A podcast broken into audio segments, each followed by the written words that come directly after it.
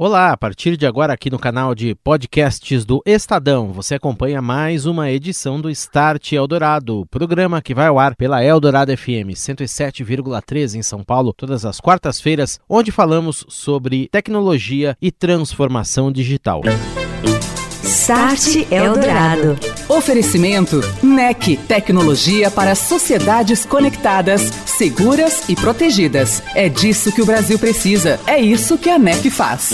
Orchestrating a brighter world. NEC. E eu converso agora aqui no Start Eldorado com o Alex Salgado. O Alex é o vice-presidente da área de negócios B2B da operadora Vivo e vai compartilhar conosco as experiências, expectativas, projetos também em torno da chegada do 5G ao Brasil, o 5G que deve entrar com capacidade máxima já no ano que vem, após o leilão das frequências a ser realizado pela Anatel. Boa noite, Alex, tudo bem? Prazer em recebê-lo aqui. Um prazer, muito obrigado, Daniel. Boa noite a todos.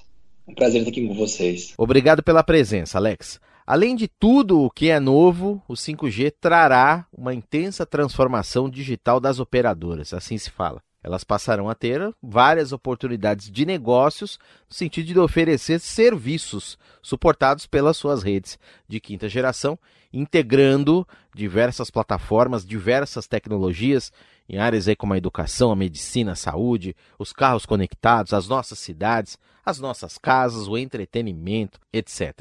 São modelos disruptivos de negócios também para as operadoras. Como é que a Vivo vem se preparando para isso, Alex? Daniel, acho que o primeiro, primeiro passo é a construção de uma infraestrutura robusta. Né? O 5G traz um grande diferencial, uma grande evolução tecnológica, sobretudo na qualidade do serviço e a gerência sobre a qualidade do serviço prestado. Né? A gente está estimando aqui, é, teoricamente, vai chegar a latências de 1 milissegundo, enquanto o 4G trabalha com latências de 80 milissegundos, e uma capacidade técnica teórica de chegar até 20 GHz, 20 gigabits por segundo. Né? Então, uma capacidade enorme, com uma grande qualidade de serviço e, sobretudo, a capacidade de gerenciar esse nível de serviço por aplicação. Para poder entregar tudo isso para os nossos clientes, a gente vem preparando uma grande infraestrutura. Nós já, somos a, a, já temos a maior rede de dados móveis do Brasil e a maior rede de fibra metropolitana do Brasil, e a gente segue em franca expansão. E por que, que isso é importante? Porque para poder prover o 5G na sua plenitude, com grande qualidade, a gente vai ter que ter uma densificação muito maior de células, vai ter que ter small cells espalhadas pelas cidades, pelos grandes centros, pelas áreas rurais, e tudo isso vai demandar uma qualidade de conexão altíssima. E é por isso que é tão importante a fibra poder compor essa infraestrutura. Agora, a infraestrutura do 5G é um dos desafios grandes aí de início. As operadoras terão que investir nisso depois de gastar com a compra das frequências e a infraestrutura em si é maior, necessariamente. Teremos que ter mais rádios, mais antenas, mais estações de rádio base, mais fibra conectando tudo isso. Quais são os principais desafios que você enxerga nesse momento em relação à implementação desses sites, Alex? A gente teve um grande avanço é, recentemente né, sobre o tema de regulamentação de uso do solo de expansão de antenas. Nós vemos de uma forma bastante positiva. Né, uma discussão que a gente vem, vem tendo com as cidades, com o governo, a gente vê isso de uma forma bastante positiva.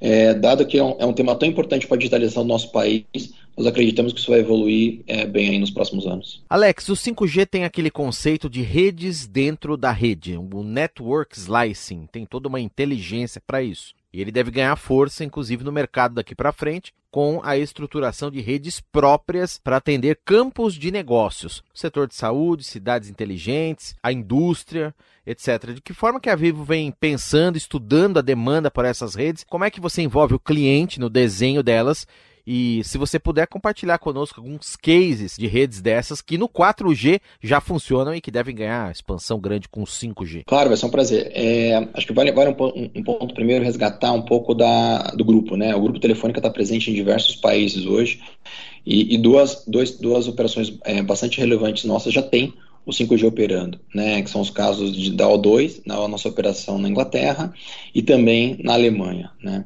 E a gente usa é, toda a experiência e expertise do grupo telefônico para poder identificar é, potenciais é, use cases, potenciais é, demandas efetivas de mercado e cooperar na cocriação de soluções para poder é, destravar e, e, tomar vantagem de todo o potencial que faz o 5G. Né? Um grande exemplo que a gente tem, por exemplo, em uma parceria junto com a Ericsson, a gente lançou, a gente construiu, tá, a gente está construindo toda a infraestrutura de 5G que permite automação de uma das fábricas da Mercedes-Benz, por exemplo. É uma fábrica totalmente wireless, é totalmente paperless, é, que tem toda a gestão é, é, e toda a operação automatizada se valendo dessa infraestrutura. Então, esse é um know-how que a gente traz, inclusive, é, para poder para o mercado brasileiro. Né? Um outro exemplo que a gente já começou em 4G, já implementado aqui no Brasil, é a automação que a gente está criando com redes privativas LTE para Vale, que é, uma, que é a nossa a maior mineradora né, do Brasil, uma das maiores do mundo. É, e nós trabalhamos com eles na gestão de, de veículos autônomos, é, automação do, do processo de, de extração de, de minério, é, que é uma operação de, de, missão crítica. E por que, que ali é uma rede privativa? Porque ali é uma rede totalmente segregada que garante os níveis de qualidade para poder atender é, a, a, a, operação da Vale. O que, que o 5G, é, conectando com a sua pergunta do Network Slice, vai propiciar? Vai propiciar que eu tenha como se fossem redes privativas, mas compartilhando pedaços da nossa infraestrutura. Então, o que a gente criou como uma rede totalmente dedicada em 4G, com o 5G, vai ser possível fazer isso em larga escala, compartilhando pedaços da nossa, da nossa rede dedicando para uso específico, seja de uma grande indústria, seja para aplicações no campo, no agrobusiness, seja para aplicações é, também nas cidades, onde, por exemplo, o potencial que a gente tem de, de desenvolvimento de carros autônomos com 5G, ele é, ele é enorme. Né, e eu vou ter que dedicar pedaços da minha rede para poder, da rede da operadora, para poder fazer esse tipo de prestação de serviço com altíssima qualidade. Então, esse caso é muito bom dos carros autônomos, Alex. A gente coloca aqui, eu queria o seu comentário também. A rede 5G ela tem uma inteligência. Entrega, ela vai entregar a, a latência necessária, baixíssima, aí, uma velocidade, uma estabilidade boa para um carro autônomo e uhum. que vai ser diferente de uma pessoa que vai assistir Netflix, por exemplo, que também vai ter a sua qualidade, etc., mas não é um serviço crítico. Né? Então, uhum. quer dizer, a rede ela permite essa separação, né? É ótimo, ótimo ponto, né? A rede permite, a rede 5G permite a total separação e total gestão por tipo de aplicação que a gente vai ter em cima da rede. Então, quando você está assistindo Netflix na sua casa, por exemplo, a latência não é relevante. O que é relevante para você é uma velocidade, ter uma boa velocidade para ter uma boa qualidade do vídeo que você está recebendo, né? É, dá igual você receber o vídeo em 1 milissegundo, 80 milissegundos ou em 100 milissegundos, desde que ele seja contínuo em alta velocidade. Então vai ser muito boa a experiência nesse sentido. Agora, se você estiver operando um carro autônomo ou realizando, por exemplo, uma cirurgia remota, virtual, imagina estar tá fazendo uma operação, uma cirurgia, você vai ter uma resposta imediata, né? E o 5G vai permitir que a gente assegure uma resposta de comunicação imediata para cuidar de aplicações que são missão críticas. Pensa no agrobusiness, né? Um comando para uma colheitadeira, ele também tem que ser executado de forma imediata. Um comando para uma automação no campo precisa ser executado de forma imediata, mas não demanda de grande banda, né? Ele precisa ser efetivo, garantia de que vai chegar o comando no, no dispositivo gerenciado, mas ele não precisa ter uma grande banda. E o 5G vai permitir a gente gerenciar essa pluralidade de aplicações. Né? E sem contar que vai permitir, Daniel complementando, é ter um, um volume de sensores, né, sensorização e dispositivos conectados muito maior do que existe hoje. Né? Isso dá um potencial de criação de, de novas aplicações enorme. Tá certo. Essa é a verdadeira internet das coisas. Agora, como é que você envolve um cliente no processo de construir uma rede dessas? A Vivo chama o cliente, ouve as demandas, as dores, as necessidades e a rede então é estruturada da melhor forma? Como isso acontece? É exatamente isso. Né? Quando a gente trabalha junto com um cliente é, corporativo nosso, isso vale para 5G, vale para a internet das coisas, qualquer outro tipo de solução que nós trazemos para o mercado. Hoje a Vivo é uma grande integradora de tecnologias, né? além de, ter é uma, ser a maior operadora do Brasil, para o B2B também a gente integra uma série de tecnologias. Vamos pegar aqui o exemplo da Vale. Junto com eles a gente entendeu qual era a necessidade que eles tinham para poder fazer automação lá das minas, desenhamos uma solução em conjunto e implementamos. Né? Quando a gente está discutindo aqui automação de, de fábricas, a gente vai lá, entende as dores do cliente, junto desenha a solução que melhor atende aquela planta. Não necessariamente a, a solução para atender uma planta é a mesma que para atender a outra. E também no agrobusiness, que é, que é, um, que é um setor também super relevante para o nosso país, onde nós temos grandes investimentos, a gente investe em startups, acelera empresas, tem todo um ecossistema desenhado para o agrobusiness, que ele é desenhado baseado nas dores. Ah, queremos fazer melhor gestão do trator, da colheitadeira, como é que eu otimizo o consumo de, de combustível, como é que eu faço com que um, um, um veículo não se perca no canavial, porque se perder, se perder no canavial para poder encontrar outra saída, ele demora 10, 15, 20 minutos a mais de rota, tem uma ineficiência enorme. Então a gente primeiro vai com o nosso time de, de soluções, entende o que está acontecendo com o cliente e depois aplica a melhor tecnologia necessária. E o 5G amplia esse leque de soluções à disposição do mercado. Start Eldorado. E nesta semana vem ocorrendo de forma totalmente online o FutureCon 2020, maior evento de tecnologia e telecomunicações na América Latina. Claro, o 5G está no centro das atenções. E uma das discussões mais recorrentes vem sendo em torno do Open RAN, as redes de padrão aberto, que juntam soluções de diferentes fornecedores e vendors orquestradas e integradas por empresas que oferecem a solução às operadoras para que essas redes justamente sejam implantadas de maneira mais rápida, mais eficiente e mais ágil, diminuindo o tempo de espera em torno do 5G. O Open RAN já é realidade em várias partes do mundo e muitas dessas experiências foram compartilhadas nos painéis do FutureCon pelos executivos da NEC, empresa que é líder global em soluções Open RAN, as redes de arquitetura e padrões abertos. Os executivos anunciaram ainda o pré-lançamento do NEC 5G Lab no Brasil, um espaço para inovação, testes e desenvolvimento de aplicações e novos modelos de negócios baseados em 5G. A rede global dos negócios de provedores de serviços da NEC Corporation, Mayuko Tatewaki, deu uma entrevista exclusiva ao FutureCon TV.